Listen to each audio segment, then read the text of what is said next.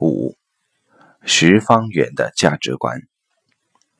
十方远的价值观是每一个生命都是需要被呵护的，所以我们不分析、不评判、不下定义，就是爱与陪伴。这个价值观是被很多朋友高度认同的。很多人看到了十方圆的价值观，感受到这里面深刻的内涵，也就是说，每一个生命。都是需要被呵护的，它是一种平等，是一种无缘大慈、同体大悲的生命境界。其实，这是从十方缘的发展过程中提炼出来的一个概念。因为在早期，十方缘的参与者里面有很多的心理咨询师，而在那个时代，很多心理咨询师在面对个案时，他们想到的是解决问题。首先是需要给对方定义出一个问题来。那么想一想，一位临终老人有什么问题需要被解决的呢？其实只有一件事情：死亡。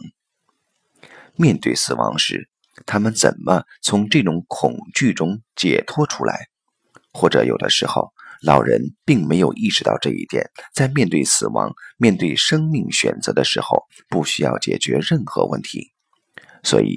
在这个层面上，想解决问题的心理咨询师，他的技术在这里边反而用不上了。相反的，那些带着爱心、只有爱没有别的、只有无条件的付出爱、全身心的去付出爱的这些朋友，却得到了非常好的效果。因为我们所有的分析、评判和定义，都是在拿着一个有限的尺子去量一个。无限的空间能量关系。如果在三维空间可以制定一个三维制度，我们可以把人量化，包括他的疼痛、认知等等。但是，当心灵进入了高维，我们拿到三维空间制定的任何尺子去量这个高维的心灵意识，都是不可能的。而它恰好也会限制每个当事人自己。当我们带着一种有色眼睛在分析、评判、下定义的时候，实际上自己的意识就已经被限定了。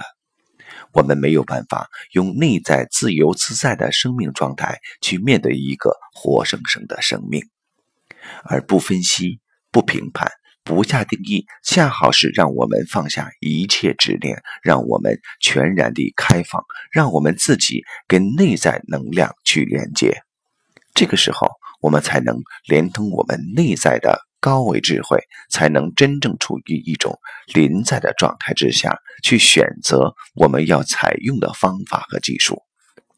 这一点，我们在方树公身上能明显的感受到，他能在那个状态下闭上眼睛，完全进入内在。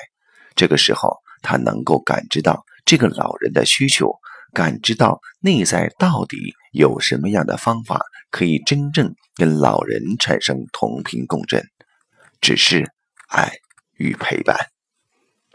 因为爱是我们这个三维空间能够感受到的最大的能量，爱的能量可以化解我们三维空间的一切恩怨和纠结。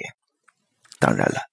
十方圆做的是心灵的呵护，跟着自己内在境界和智慧的提升，实际上内在自由度超越了我们这个三维空间的小爱，进入了更高维度的大爱，直至进入那种慈悲的状态，也就是无缘大慈，同体大悲，这就是真正的爱与陪伴。